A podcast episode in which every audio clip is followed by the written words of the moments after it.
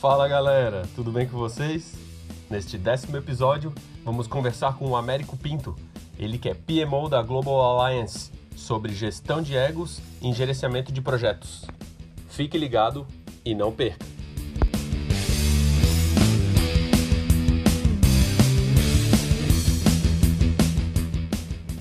Então, galera, hoje nós estaremos conversando com Américo Pinto, essa grande personalidade, um grande amigo. Américo bastante conhecido por ser presidente da PMO Global Alliance, já deu muitas contribuições para o PMI, inclusive foi reconhecido e premiado no Congresso Global de Gerenciamento de Projetos em Dallas. Um excelente palestrante, consultor, autor e pesquisador. E hoje com o Américo nós vamos falar um pouquinho sobre gestão de egos. Américo, fala um pouquinho sobre você, se apresenta melhor aí para a galera que não te conhece tão bem e manda bala sobre o nosso tema que nós vamos falar hoje, que é gestão de egos. Perfeito.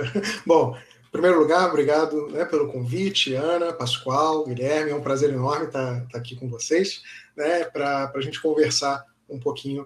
É, na verdade, é, esse, esse assunto de gestão de egos, né, ele, ele tem uma relação direta, para quem trabalha com projeto, com, com a ideia do, da gestão de stakeholders, que é algo que se fala muito, que é muito comum.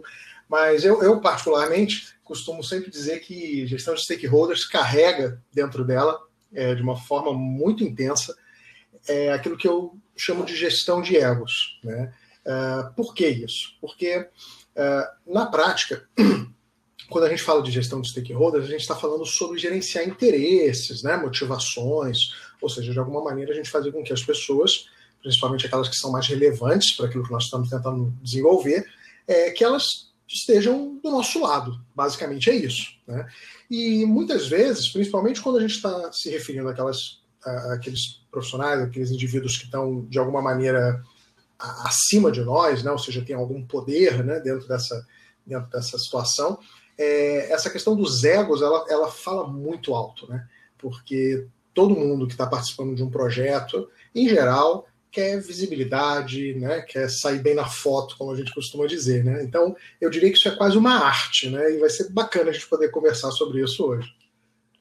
Nossa, Américo, fantástico. É, acredito que essa gestão de egos, que é na qual nós estamos tratando aqui hoje, bem relacionada à gestão de stakeholders, né?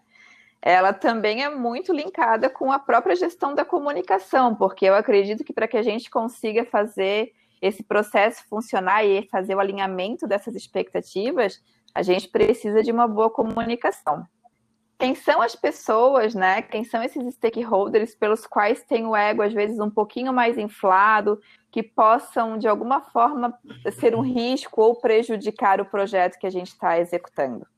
Certo, vamos lá. Bom, em geral, essa questão do, dos egos, ela está muito ligada, como eu disse, a, aquelas pessoas que têm um certo poder né, em relação àquela iniciativa que está sendo realizada.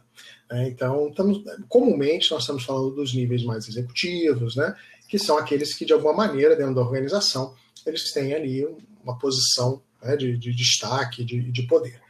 É, quando eu digo a questão da gestão do ego, é porque isso, obviamente, passa muito pela comunicação, mas eu diria que a comunicação é o meio né, para a gente poder atender esse objetivo final. É, o que eu quero dizer é que o ideal é que nós, de alguma forma, que nós possamos contar né, com, com, com, apoio, com patrocínio, enfim, com, com a participação dessas pessoas. É, e, e, em função dessa posição que elas têm dentro da organização, uh, por mais que às vezes, tecnicamente, elas nem sejam tão necessárias para o projeto que está sendo realizado, a posição delas é tão importante que se elas não estiverem do nosso lado, isso pode gerar uma série de problemas, né? Isso pode gerar um risco muito alto para aquilo que a gente vai fazer. Né? Vou, vou, dar um exemplo. É, alguns anos atrás, eu estava envolvido num projeto onde a gente, é, tecnicamente, a gente não precisava, na verdade, de um determinado diretor. Né? Ele era um alto diretor da empresa e ele não, não era necessário para o projeto.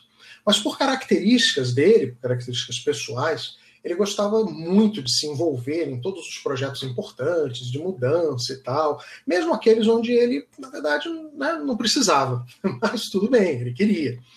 É, se a gente fosse analisar isso tudo por uma, um viés apenas técnico, provavelmente a gente ia dizer que, apesar dele ter bastante poder, o envolvimento dele dentro daquela iniciativa específica era muito baixo. Então, não faria muito sentido a gente priorizar né, dentro, dentro de, de tantas outras coisas que nós deveríamos fazer dentro, da, dentro daquela, daquela ação.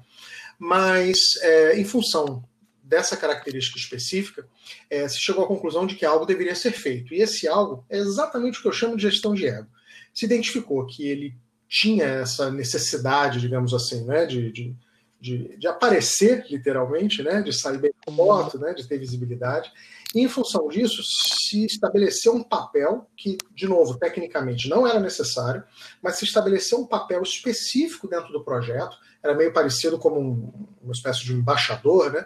E, e, ele era o responsável por esse papel. Então, o negócio dele era nas reuniões, principalmente as mais importantes, ele ia lá e fazia algumas comunicações, né? Ele contava ali uma história, ele, ele apresentava ali algum, né, algum resultado, a gente preparava ele antes, e ele ficava feliz da vida, né, que ali atendia aquela expectativa que ele tinha de visibilidade, e com isso ele se tornou um grande fã, um grande viabilizador daquela iniciativa. Então, eu acho que o ponto da gestão de ego é exatamente o entendimento de que nem sempre só as questões técnicas importam. Né? Se a gente for olhar só a técnica, fica relativamente fácil você saber com quem você precisa se comunicar, mandar relatórios, pegar autorizações, né, o modelo de governança do projeto e tal, mas existe um algo que vai além disso. Né? Existem outras pessoas, outros indivíduos importantes à volta né, do, do, da, do, desse nosso projeto, dessa nossa iniciativa, que também precisam ser é, vistos e de alguma maneira tratados. Caso contrário, isso pode gerar problemas seríssimos, né, porque a gente não imaginava que iria, queria, queria se defrontar.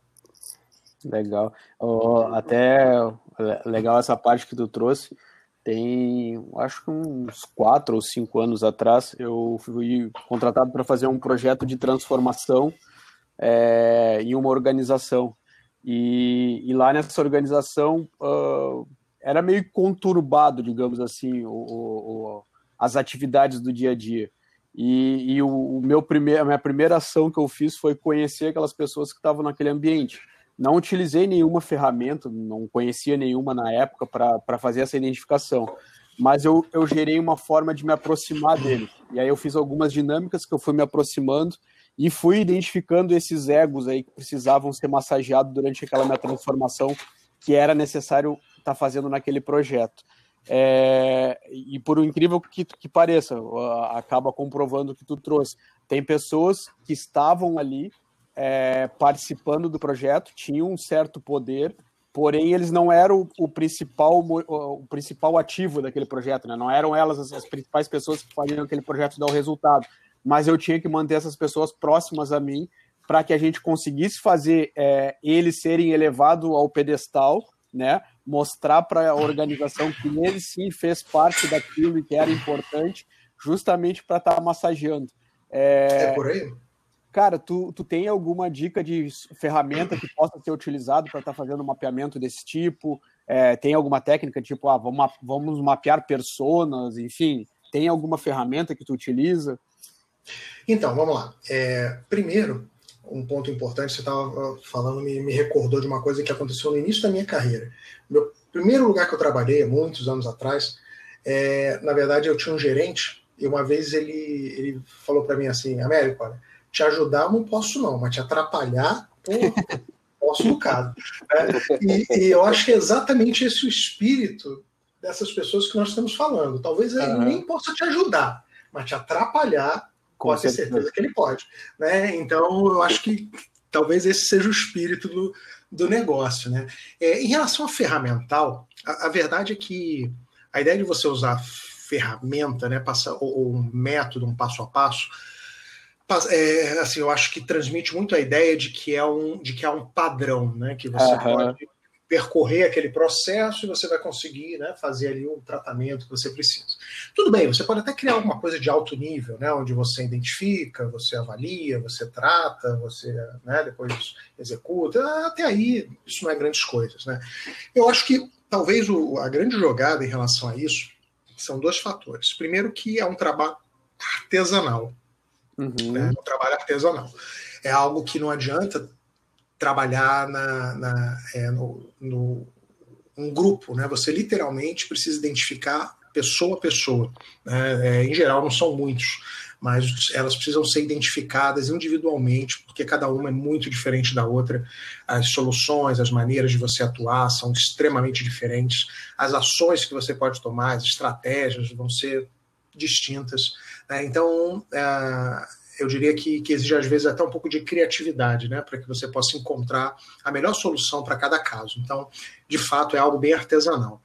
É, e, e, há um outro ponto também que, que me parece uh, importante, que é, é, é, algo que depende às vezes de treino, né? Ou seja, assim, quanto mais você se, se deixa fazer isso, né? Ou seja, você se coloca em situações onde isso é necessário, isso vai aumentando a sua habilidade de perceber essas situações, essas nuances, uhum. e por consequência criar determinadas soluções. Lembrando que se você estiver trabalhando num, num projeto é, com um grupo que você não conhece, tudo isso se torna muito mais difícil. Ah, né? Tá. Uhum. De fato, sem conhecer as pessoas, fica praticamente impossível avaliá-los. Né? Então você vai precisar contar com a ajuda de outros para que essas pessoas te ajudem a fazer essas avaliações. É, e isso te traz alguns problemas, porque é, são percepções, né? Então, assim, é. dependendo com quem você conversa, da maneira que você conversa, você vai ter determinadas percepções que, obviamente, podem ser bastante úteis, mas não, não confie né, numa única perspectiva, num único ponto de vista, porque, de fato, às vezes essas percepções são, são diferentes. Né? Então, é importante é, é, levar em conta que o risco é maior se você não consegue fazer isso por por si próprio, né? Eu acho que isso dificulta mais ainda. Certo, eu, eu, eu te fiz essa provocação é, justamente como uma pegadinha, né? Porque tem, tem, tem, muitas pessoas que buscam a ferramenta ideal para fazer gestão de projetos. É... acho que hoje está muito bem resolvido essa questão de ferramentas e técnicas. A gente tem uma vasta é, ferramental, digamos assim, né? Onde a gente uhum. pode pegar a ferramenta A, a ferramenta B e adaptar da forma que a gente quer.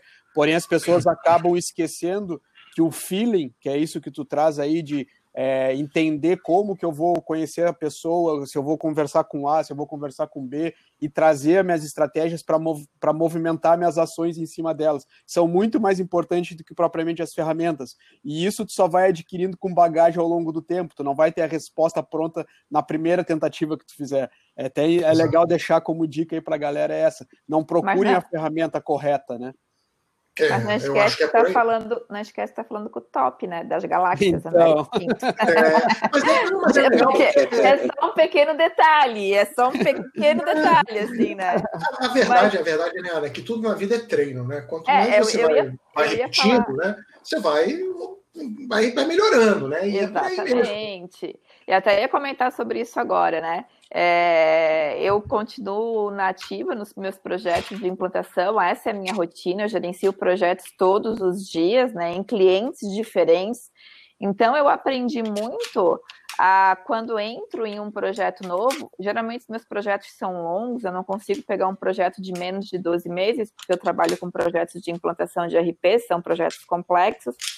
Então, com a minha bagagem, eu fui desenvolvendo técnicas de avaliação principalmente comportamentais num primeiro contato, assim, nos primeiros uhum. contatos, né? Uhum. Então, pela forma como o cara te cumprimenta, pela postura, como ele senta, tom de voz, e tudo isso, claro, não foi feito de uma forma aleatória ou apenas baseado nos achismos, mas eu também procurei me aprofundar um pouquinho mais na questão comportamental, porque, querendo ou não, no primeiro contato são as únicas informações que tu consegue captar, porque tu não está no dia a dia ali do cliente, para saber de fato como ele se comporta. E Sim. também tu é no, nova naquele meio ali, perguntar, oh, como é que o fulano é dentro da empresa? Porque daí uhum. começa a pegar mal, né? Uhum. e aí até trazer. E, e aí as próprias tra... pessoas elas também se sentem, às vezes. Né? Não, assim, elas não falam, elas não falam. Não vou, não vou bater a real, né? Não vou... Exatamente. Até porque a primeira pessoa que num contato muito ainda inicial vem é. falar de alguma outra pessoa para ti, tu já desconfia. Entendeu? Isso para mim já é, uma, é um termômetro, já é uma forma de análise, assim. Então, trazendo o que tu falou ali no início, né, na questão de a comunicação ser um meio e também é, que a gente consiga alinhar as expectativas, por mais que tecnicamente ele não seja a peça principal, mas enquanto patrocinador, quanto influenciador do próprio projeto, tanto para o bem quanto para o mal, a gente tem que manter esse cara né, identificado, vamos dizer assim, e tratando ele como ele deve ser tratado para que a gente consiga atingir os objetivos do projeto. E com o comentário do Pascoal, que né, a gente tem que trazer esse cara para o lado, dar uma massageada, faz com que o cara se sinta parte do projeto, eu acho que é assim mesmo, ele tem que se sentir parte do projeto.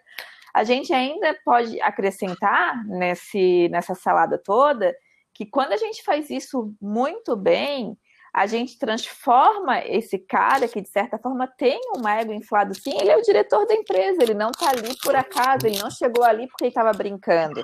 Né? O cara tem que ser respeitado de fato. E a gente pode, inclusive, transformar isso em algo muito positivo para o projeto, que foi o exemplo que tu trouxe. Uhum. Que o cara abraçou o projeto, que o cara né, foi ali e comprou a ideia com vocês e passou a ser um defensor daquele projeto. Identificar, extrair esses, essas informações e como tu falou, Américo, de forma muito artesanal, porque cada indivíduo é único, né? Uhum. É, e saber lidar é, é, com cada um deles de forma distinta, eu acho que a gente aí sim consegue trazer os resultados que a gente é. precisa. E por isso a importância de não esquecer, né? Nenhum uhum. desses influenciadores é, no nosso hall ali dos stakeholders envolvidos no é. projeto. E, parando para pensar um pouquinho, Ana, assim, na verdade eu nunca para ser franco contigo, eu, eu nunca parei para analisar isso assim, de uma forma mais estruturada. Mas, assim, se, se, se eu pudesse falar o que é que eu tento identificar, ou seja, as conclusões que eu tento tirar a partir daquilo que está ali, né, ali à minha frente, é, eu diria assim, por exemplo, é, quem é essa pessoa? Né? É, ela, ela, por exemplo, ela, vamos supor, é um diretor, ok. Mas é, é um diretor, ele, ele já era da empresa ou ele veio de fora? Isso faz o comportamento ser diferente. Né? É, uhum. Ele veio de que tipo de empresa? Ele já era um executivo numa outra empresa ou ele era, por exemplo, um consultor né, de, uma, de uma multinacional? Também é um comportamento diferente. Né? Qual é a idade desse cara? Né? Há quanto tempo ele está aqui dentro? Né? Qual é a área dele? As áreas, elas também, né, essa, essa, esse background, ele também gera comportamentos diferentes. Né? Tem áreas que têm tem um comportamento diferente de outras. Né? Compara, por exemplo, sei lá, operação com marketing, né? são coisas bem diferentes, até em termos de, né, de, de característica dos profissionais que ali trabalham. Né? É, é uma empresa familiar ou não? Porque, por exemplo, se é uma empresa familiar, é, a maneira como esses executivos se comportam em relação aos, a, a, aos donos, né, que em geral estão ali, ali em cima, né, é, é de uma forma. E se ele for um, uma das pessoas da família, como é, como é que funciona?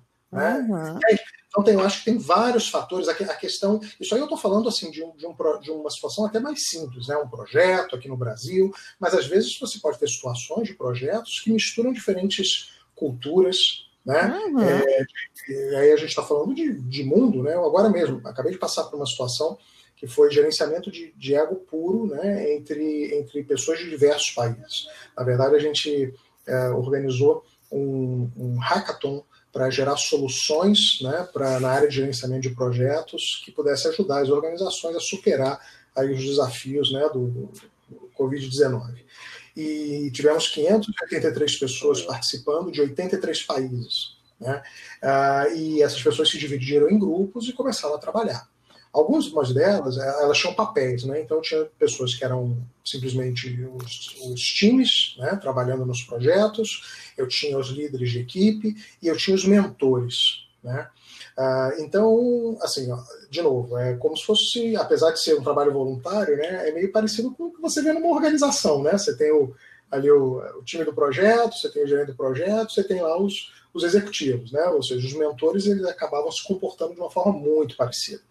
E, e chegou um momento onde algum, algumas, é, alguns conflitos começaram a acontecer.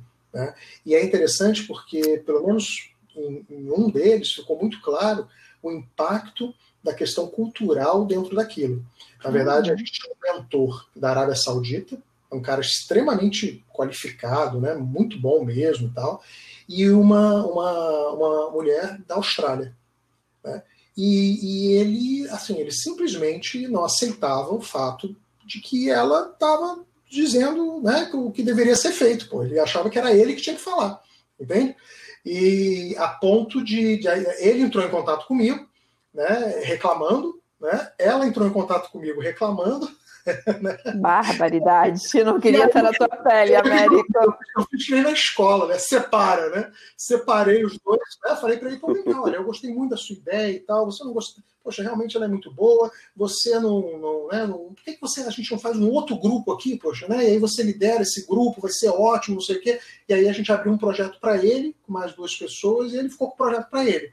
E com ela eu falei, olha, poxa, eu sinto muito, realmente, né? Poxa, é uma pena e tudo, né? Mas, enfim, sabe como é que é? Difícil e tal, né? As coisas às vezes são complicadas culturalmente falando e tal. Ela ficou né, bastante ofendida, mas também compreendeu um pouco né, do, do que estava acontecendo. E vida que segue, cada um tocou, tocou o seu projeto. Né? Então, assim, no fim das contas, todo mundo ficou feliz, né? E ninguém tem razão. Né? Essa, essa, é a verdade. Né? É, é que a gente tem que ter um certo jogo de cintura, porque a gente também não pode ser invasivo ao extremo de fazer com que o cara fique muito chateado e perca uma peça fundamental. E até trazendo um pouco desse teu exemplo com coisas que a gente vive aqui na nossa, no nosso dia a dia mesmo, mas na nossa rotina é, diária. Aí não estou falando apenas de mim, estou falando de todas as pessoas que trabalham com gerenciamento de projetos quando a gente faz a identificação dos stakeholders, né, Américo, é, às vezes pessoas menos inexperientes, elas acham que stakeholders é só o board lá da empresa, né? E uhum. acaba mapeando só ali diretores, gerentes e tal como é, influenciadores do projeto. Mas é sempre uhum. importante lembrar que além desses influenciadores, né, que de certa forma têm um peso significativo para o projeto, é, a gente também tem influenciadores externos, né, que podem estar envolvidos, ele podem, de, de uma forma ou de outra, influenciar positiva ou negativamente sobre o projeto que a gente está executando. Mas a gente tem pessoas do dia a dia ali da rotina operacional daquela empresa que também são influenciadoras, talvez não no mesmo nível de um diretor, de um gerente, uhum. mas que pode influenciar e, inclusive, pode fazer, desculpa a palavra aí, uma mega cagada no teu processo de execução ali, entendeu? E aí é muito importante que tu reconheça, e, eu, e aí quando eu falo isso, eu estou me referindo exatamente àquela pessoa que quer puxar o teu tapete quando está gerenciando o projeto, porque uhum. isso existe, não adianta a gente querer tapar o sol com a peneira e achar que a gente está num ambiente, numa organização gerenciando projeto, onde tudo são flores. Porque geralmente, quando a gente está gerenciando um projeto, a gente está trazendo algo novo, né? Um produto, um serviço, um resultado. É, e isso envolve uma série de coisas que a gente não conhece, algo é muito desconhecido, então acaba mexendo um pouquinho na zona de conforto de muitas pessoas, e elas às vezes se sentem incomodadas com isso e querem mesmo te lascar, ou às vezes simplesmente porque não vão com a tua cara. Isso acontece né? E aí, uma das questões que eu aprendi com a minha vivência, e eu queria compartilhar isso contigo, e depois queria saber se isso aconteceu contigo e como tu conduziu, é que quando pessoas, quando eu faço esse, quando eu identifico esse tipo de stakeholder, esse tipo de pessoa, é, eu trago ele ainda mais para o meu, pro meu lado, entendeu? Eu sei, eu consigo mapear o perfil, eu sei exatamente quem aquela pessoa é dentro do projeto, as ameaças que ele me traz, mas eu consigo manter a minha inteligência emocional para que eu devolva para ele a responsabilidade de ele ter que se reequilibrar. Uhum. Entendendo Perfeito. que eu não estou entrando no jogo dele, simplesmente gerenciando um projeto pelo qual eu tenho um objetivo a cumprir, ok? E essa é a minha meta, é o meu foco. Então, eu, né? E eu queria saber se na tua vida aí de gerente de projetos, gestor de PMO, que eu sei que a bagagem é grande, se já aconteceu assim alguma puxada de tapete nesse nesse nível e tu conseguiu puxar o freio a uhum. tempo, ou se realmente tu saiu prejudicado? É, eu, eu acho Ana, que, na verdade, assim, o primeiro ponto para você conseguir trabalhar isso de uma forma bem feita é entender que não é uma questão pessoal. Né? Na verdade, é, são e, e, não só não é uma questão pessoal, como também não é apenas o outro extremo, né, que, que pode dar uma impressão de manipulação, né, das pessoas e tal. Na verdade, não é isso. É, é o meio dessa história, né? É, é a gente está tentando reconhecer que nós estamos lidando com pessoas. Aqui entre nós, a parte técnica nos projetos, em geral, é a parte mais fácil. O difícil é lidar com as pessoas Né? Hum. Se a gente pudesse tirar todas elas, estava resolvido o problema. Né? O negócio certamente funcionaria. Né? A dificuldade é exatamente você conseguir fazer com que, com que as pessoas trabalhem né, de uma forma harmoniosa né, e cheguem lá no resultado que a gente espera usando a técnica. Então, acho que esse é o primeiro ponto. É, a segunda questão de puxar o tapete, desse tipo de situação, é exatamente o que, o que eu disse da, da, dessa questão desse sangue frio, né, para conseguir lidar com essas situações, já que elas não são pessoais, elas fazem parte do jogo. Vou te dar um, um exemplo, uma história real. Você imagino que você conheça o Vicente Gonçalves, não conhece? Do, né, do, do da, da, parte de, de é, change management, não sei se você já ouviu falar dele. Tem até uma certificação de, de, gestão de mudanças. É um trabalho bem bacana que o Vicente faz. E eu conheço uhum. o, o, Vicente há muitos anos. Na verdade, o Vicente foi meu cliente. Né? Há anos atrás, é. ele, ele trabalhava no no grupo Infoglobo, né, que é o, o dono do, do, Jornal Globo, o Extra, né, o, o, a, a, o Estado de São Paulo, e, e, ele era responsável então por uma, uma área, né, era o diretor responsável por uma das áreas. Eu estava trabalhando com ele lá, é, é, como consultor, né, era o responsável por um projeto de consultoria de implementação de um escritório de projetos dentro né, da, da, da área dele. Um projeto grande, tudo. E, e aí o que aconteceu? Quando nós começamos esse projeto, uma das primeiras coisas foi exatamente começar a mapear, né? identificar quem eram as pessoas e tal. Me lembro até que eu conversei com ele e ele né, me deu ali uma, uma ideia, já que eu não conhecia tanto ainda né, quem, quem estaria envolvido no projeto. E eu me lembro que, assim, enquanto a gente conversava, é, tanto ele como algumas outras pessoas, né, como a líder do PMO, por exemplo, que seria a líder do PMO depois que ele começasse a operar, também me chamou a atenção para a mesma coisa. Todos eles mencionaram uma pessoa que trabalhava lá, que era uma analista sênior, trabalhava lá há muitos anos, não tinha cargo gerencial nem nada, mas ela era muito influente, muito influente. E eles diziam assim: olha, se ela né, não, não gostar, não topar, não quiser, o negócio não anda. Né? Então, assim, ela é uma figura fundamental. Então, veja, ela não era um diretor, não era nem um gerente.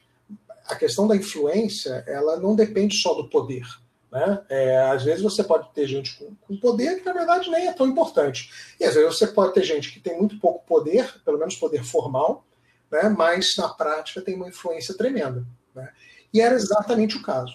Então se discutiu muito, né? E aí, o que, que a gente faz? Né? Porque é, já existia meio na cabeça dessa pessoa uma ideia de que aquele negócio ali não seria bom. Né? Então ela já vinha comentando, falando, né? meio que já ali fazendo a cabeça das pessoas de que aquela ideia ali não era um negócio legal, né? e ela era, digamos, meio contra. Né? Bom, resolvemos radicalizar e fizemos algo parecido com o que você falou. Na verdade, nós trouxemos ela para dentro do projeto.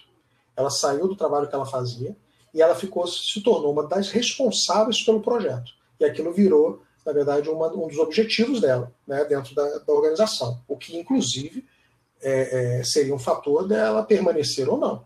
Né?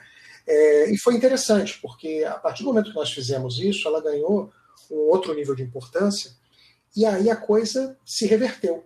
Né? Na verdade, ela passou não só a trabalhar dentro do projeto, mas se passou a ser uma das principais apoiadoras do negócio. Inclusive, depois o, o, o PMO começou a operar, né, depois de implantado, existia uma coordenadora, ela era braço direito da coordenadora, e quando essa coordenadora um dia saiu da empresa, ela que assumiu. Talvez esteja lá até hoje, né? Já tem um tempo que eu não, que eu não passo por lá, porque o Vicente já, já saiu de lá também há alguns anos. Mas, mas, na verdade, ela tinha um tremendo potencial de colocar tudo por água abaixo mas através de uma ação até, eu diria, ousada, né, a gente conseguiu reverter esse negócio e transformar ela numa grande apoiadora, porque ela passou a ser uhum. dona do negócio também. Né? Então é, é, mais ou menos por aí, né? Se você eu olhar... acho essa estratégia perfeita. Aham, é isso aí. Né? Eu acho perfeita, porque às vezes o cara que ele é mais crítico, que ele é mais exigente, né? Ele tem uma visão muito boa do negócio. Ele é crítico porque ele traz um resultado efetivo. Não necessariamente ele está ali porque ele é uma pessoa que é, simplesmente se sente ameaçada.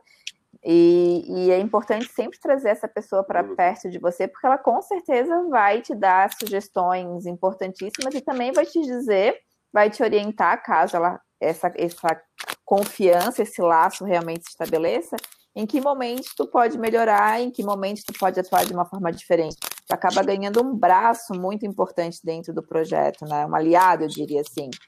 E isso é fundamental para que a gente bem os nossos projetos. Eu, é... tive uma, eu tive uma experiência um pouco diferente da, da do Américo. É, foi um, um, influenciador também que, é, para mim, ele não, não tinha tanta relevância no projeto, é, não trabalhei da melhor forma, só que ao contrário do, do sucesso que teve ali na, na, na questão do Américo, no, no, meu caso, na época eu fazia implantação de RP, é, e tem uma das áreas que a, acaba sofrendo muito nessa mudança, que é a área de tecnologia, a área de TI, né? É, são pessoas que trabalham com um produto, estão lá, digamos, há 10 anos com, com um legado, e chega um novo produto que precisa ser implantado, é uma zona de conforto que vai ser mexida, né? Então, muda toda a corporação, mas a área de TI, de TI também é um dos principais influenciadores e é onde tem esses principais egos. E nesse projeto em específico, eu não me, atenti, não me atentei à, à área de TI. Resumo, passou um ano desse projeto, eu fui saído do projeto, então eu não tive um resultado positivo. É, o que que aconteceu, cara? Depois que eu saí, eu fiquei sabendo, que daí eu procurei entender a resposta, né?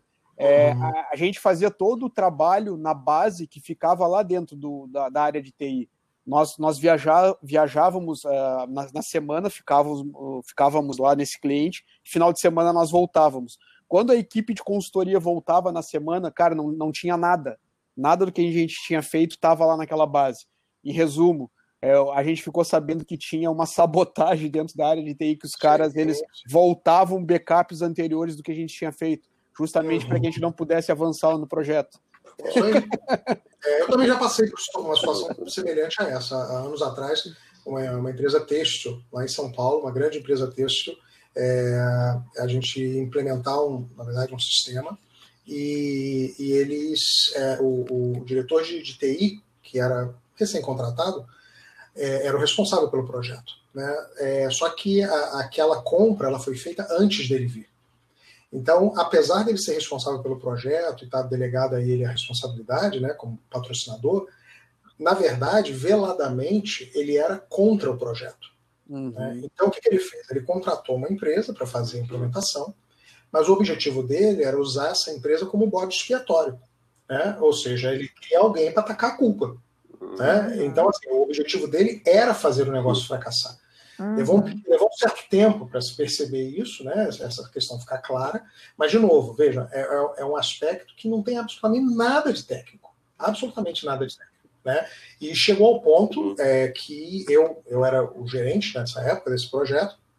Isso aí foi, sei lá, acho que foi Eita, foi há muito tempo atrás, melhor não falar. É, e, eu, e eu literalmente, como diria Capitão Nascimento, pedi para sair. Né? Eu cheguei lá e falei, olha, cheguei para né, a diretora da, da, da, empresa que eu trabalhava na época e falei, olha, eu, eu quero sair desse projeto, porque assim, tá na cara que isso aqui vai ser uma churrasqueira, né? Vai, vai queimar todo mundo. Né? E eu não vou ficar aqui para ver isso, não, pô. Né? E aí, de fato, eu acabei saindo daquele projeto. É, outra pessoa assumiu, enfim, né, não sei, depois, logo depois eu acabei saindo da empresa e fundando a, a minha primeira empresa. Então eu, mas, mas assim, às vezes você pode chegar à conclusão de que o negócio está condenado, bicho, que não, não, não, uhum. tem jeito, né? Realmente não, não, não há saída. Então é, é, eu acho que esse nível mais, mais estratégico do projeto, né, de você conseguir enxergar essas questões, de fato é algo que você desenvolve com o tempo, né, essa percepção, mas definitivamente não pode se partir do princípio que num projeto tudo é técnica, porque não é. Exatamente. Eu. Só que seja, fala aí, Gui, fala aí. Fala. Só que seja técnica de guerra. Né? Até... É, às vezes é. Fala aí, Gui, que depois eu quero complementar. Eu queria Eu queria, na verdade, voltar um pouquinho ao assunto lá. O, o Américo não passou despercebido por mim, cara. Que tu estava participando de um hackathon para ver como sim. o gerenciamento de projetos é, nesse meio, meio, de pandemia de Covid, né? E, cara, eu, eu queria fazer umas duas perguntas e, e ver se pode soltar um spoiler uhum. para gente desse hackathon para gente. E pela tua vasta experiência que tu teve aí já com projetos, né, ao longo de todos esses anos.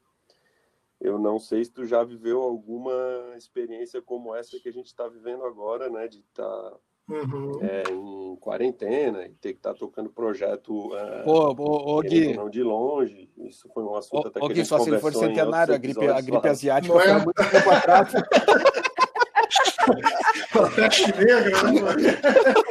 tá, mas eu entendi o que o, que quis dizer. De repente, num outro país, em alguma situação, tá lá na África, tem uma ebola, tava gerenciando um projeto lá, né, Gui?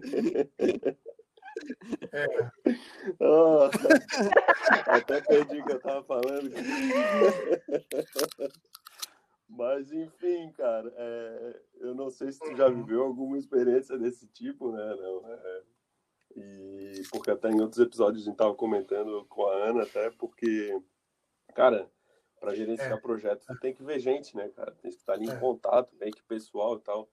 E como que, se tu pode soltar um spoiler do Hackathon lá, e como que tu tá... É. Ele quer voltar a viajar, ele quer ir para a Austrália, ele quer ir para a Rússia, ele quer ir para os Estados Unidos. Eu tô enlouquecido, rapaz, eu tô enlouquecido.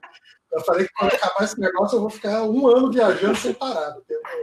Não, mas, o, mas assim, é, esse ponto é bastante importante. Na verdade, esse, esse hackathon, eu acho que ele seguiu exatamente nessa linha, porque, é, assim, se, em tese, a gente tem soluções né, que, que permitem, tecnicamente, a gente lidar com, os desafios que estão por aí. Né? Ah, tem o trabalho remoto, tem não sei o quê, né?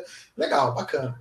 Só que esse tipo de situação, ele não é ela não é tão simples o quanto parece. Né? Porque tem trabalho remoto? Tem, tem trabalho remoto. Só que agora as pessoas estão em casa e as crianças também estão lá o dia inteiro berrando, né, para cima para baixo, e você tem, né, o prédio inteiro usando Netflix, a tua conexão não funciona direito, né, tem aqui como na semana passada o cara aqui de cima fazendo obra aqui batendo aqui na hora que eu estava, né, fazendo aqui o usando aqui é, é, fazendo aqui uma, uma call.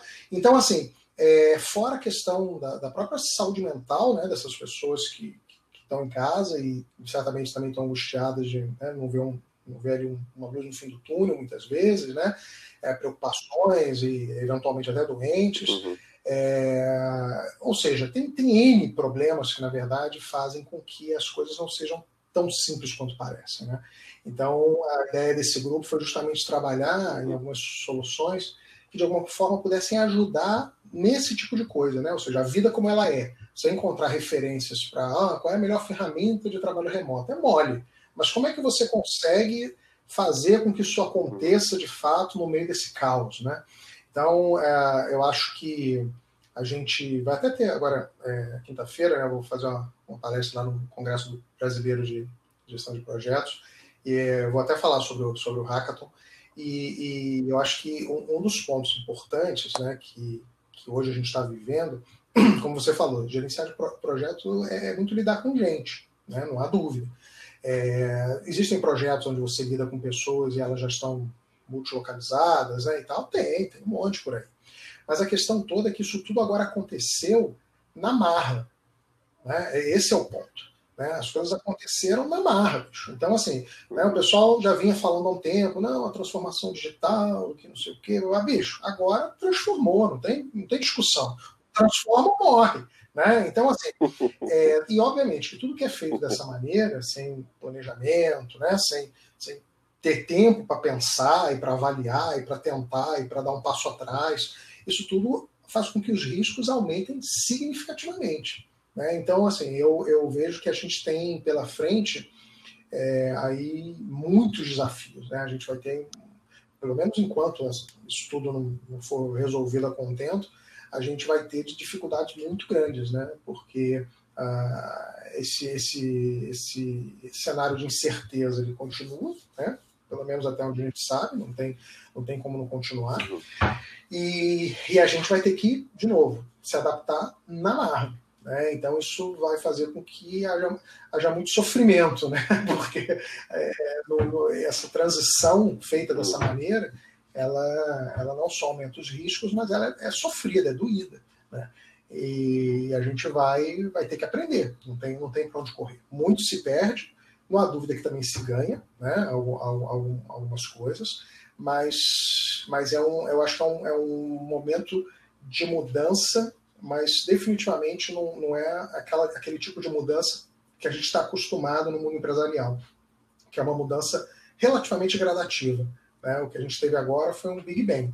Né? E, uhum. e, isso não só é assustador, né? como, como na prática, tudo aquilo que se fala, né? como será né, o mundo, como será o gerenciamento de projeto, como será o PMO, como será não sei o que, pós-Covid-19, na prática é um grande exercício de adivinhação. assim, ninguém sabe, bicho, ninguém sabe. Né? É, é os impactos reais que isso vai trazer para as pessoas, para as organizações, né? para a forma de trabalhar. Né? Tem, tem coisas que talvez, por mais que a situação volte, entre aspas, né, a ser como antes, né, no, no, no episódio de uma vacina, é, tem certas coisas que certamente não voltam mais. Né? E aí? Como é que a gente, como é que a gente vai lidar com isso? Né? É, então é, é uma mudança de, de, cultura na marra. E isso é, é, um negócio que não só é muito difícil de acontecer, como deixa muita sequela. Né?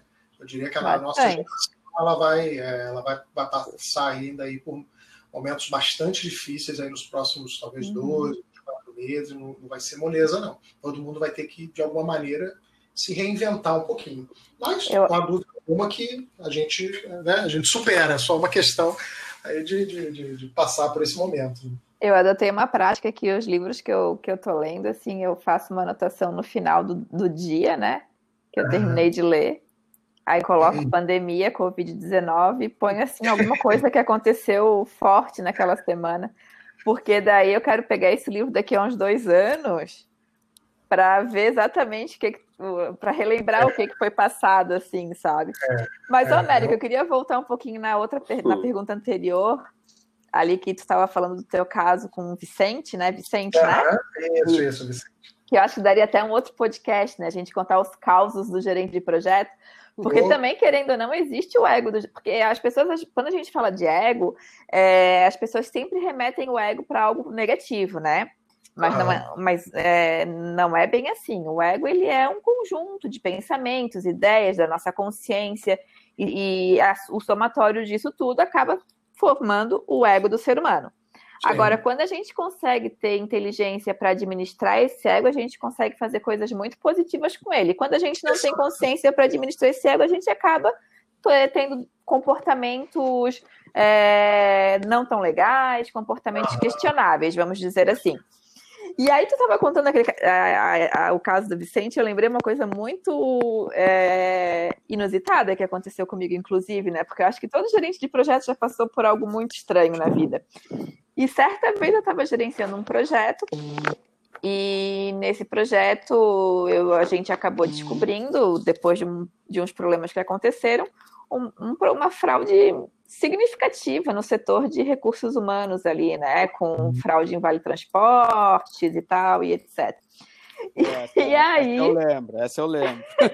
e aí eu eu, eu tava desesperada para resolver o problema do cliente e eu não conseguia entrar no cliente, estava de sobreaviso por causa daquele projeto que tinha emergência e tal. Não consegui entrar no cliente, achei meio estranho. O que está acontecendo? Tem alguma coisa que eu não sei o que está acontecendo e pá. Chegou na segunda-feira da manhã, fui direto na sala do diretor, assim, com aquela minha delicadeza máxima, né?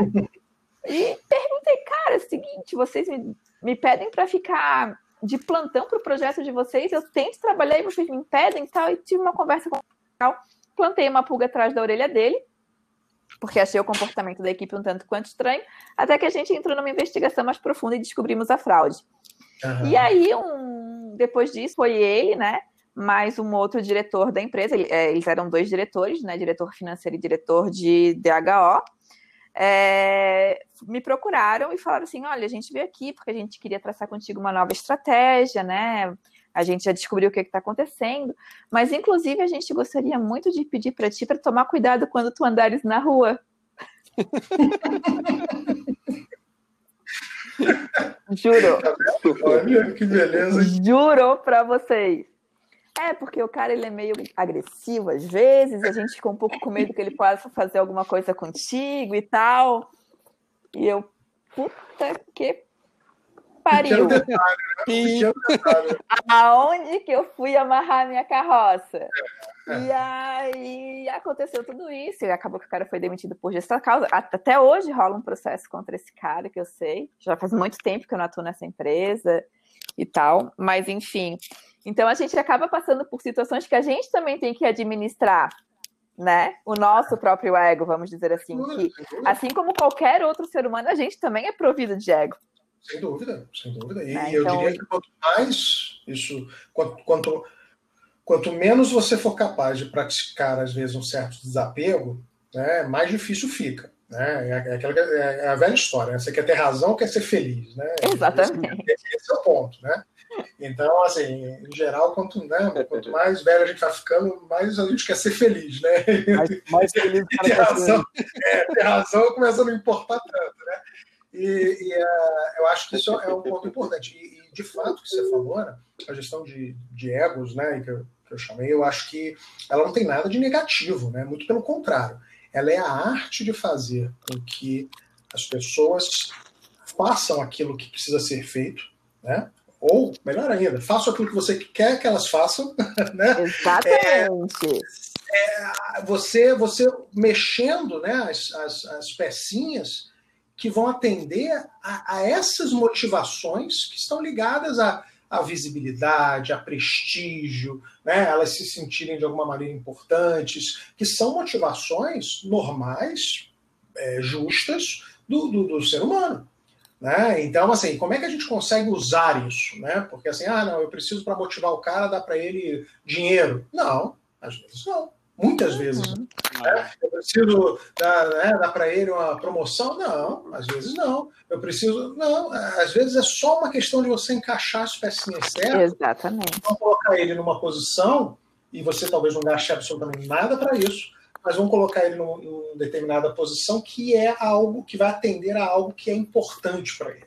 Né? Uhum. Então, você entender quais são essas motivações, e quando as motivações têm esse caráter, né, relacionado a essa questão desse, desse reconhecimento, né, dessas coisas que são valorizadas por qualquer pessoa, por alguns mais, por outros menos, mas em geral, quanto mais alto, mais esse tipo de coisa conta, né? Isso aí é Agora, eu vou, eu, vou, eu, vou, dar uma, eu vou dar uma apimentada já nessa parte final é, para as pessoas que talvez não não tanto projeto, não estão conseguindo relacionar essa questão da, do ego. É, é só vocês olharem o grande projeto, o Projeto Brasil, né? É, qualquer, qualquer, qualquer, governante que queira ver o seu, o seu país para frente, um presidente, sei lá, um governante do Brasil, é, ele é um projeto, é um projeto de quatro anos que tem que fazer alguma coisa. E a gente tem visto tanta guerra de egos, né? É, que é justamente é, é, é, esse papo que a gente teve durante esses 40 minutos agora. É, é um cara que talvez não está sabendo é, fazer, dar o holofote àquela pessoa, né? E aquela pessoa, por se sentir desprestigiada, ela vai lá e avacalha com tudo, sendo Exato, que ela é uma é. parte interessada que está fazendo a ligação de várias coisas. Então a gente tem Sim. presidente do, da Câmara que tem ego inflado, presidente é. do STF tem ego inflado, presidente do Brasil tem ego inflado. É. Pô, é. daí é o um é. negócio que acaba não funcionando. Eles poderiam estar tá convergindo para um bem comum. Exato, exato. E no afã, no afã de ter razão, o cara dá o um tiro no próprio pé. Exatamente. Ninguém, ninguém quer ser feliz ali.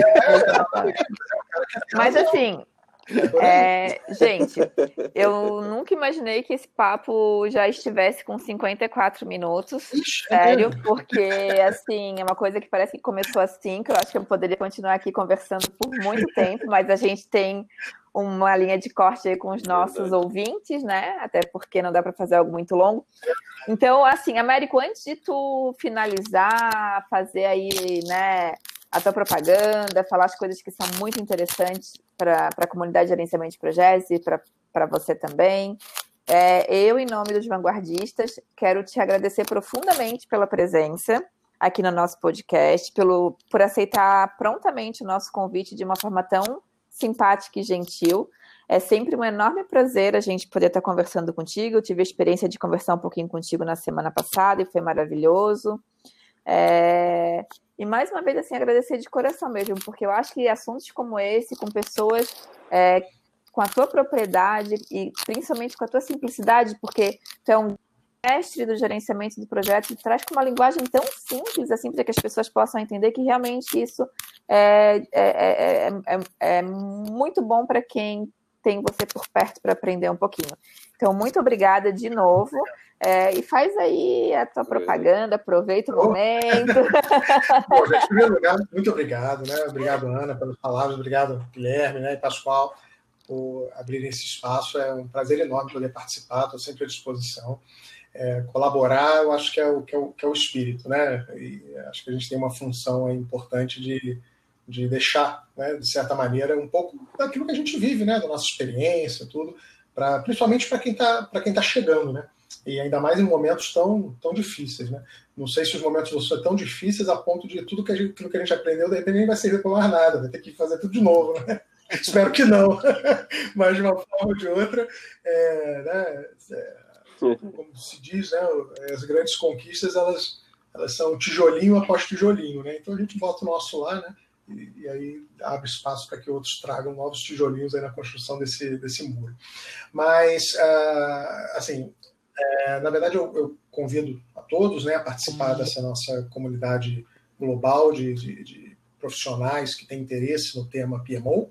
É, basta acessar PMOGA, que é pmoglobaliance.org, e lá você pode se associar, é gratuito, né? E você passa a fazer parte dessa comunidade e tem a oportunidade de participar de projetos super bacanas, como por exemplo do Hackathon, né? Que eu acabei de, de, de comentar e desejar muito sucesso. Assim, é, como eu disse, é, se você quer trabalhar com projetos, acho que cada vez mais preocupe-se menos né, em ter tantas certezas e abre a sua cabeça né, para se perguntar sobre como você pode criar coisas, criar soluções, coisas que sejam de fato apropriadas para aquilo que você está vivendo. Né?